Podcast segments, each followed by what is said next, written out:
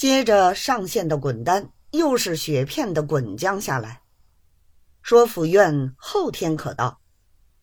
三荷包忙着会同了营里出境去接。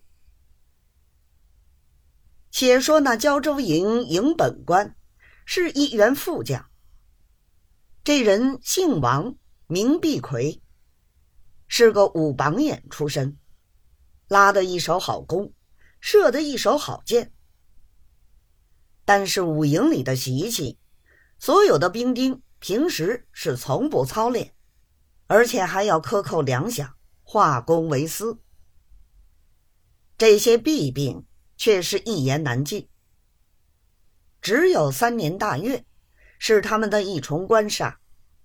那一种急来抱佛脚情形，比起那些秀才们三年岁考还要急。府院来的三月头里，这协办得了文书，就是欣赏一个疙瘩。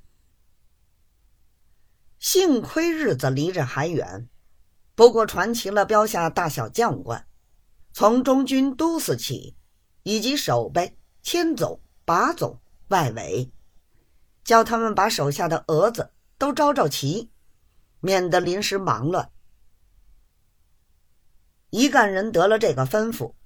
关系自己考成，也就不敢怠慢，所以地方的青皮光棍没有行业的人，统统被他招了去。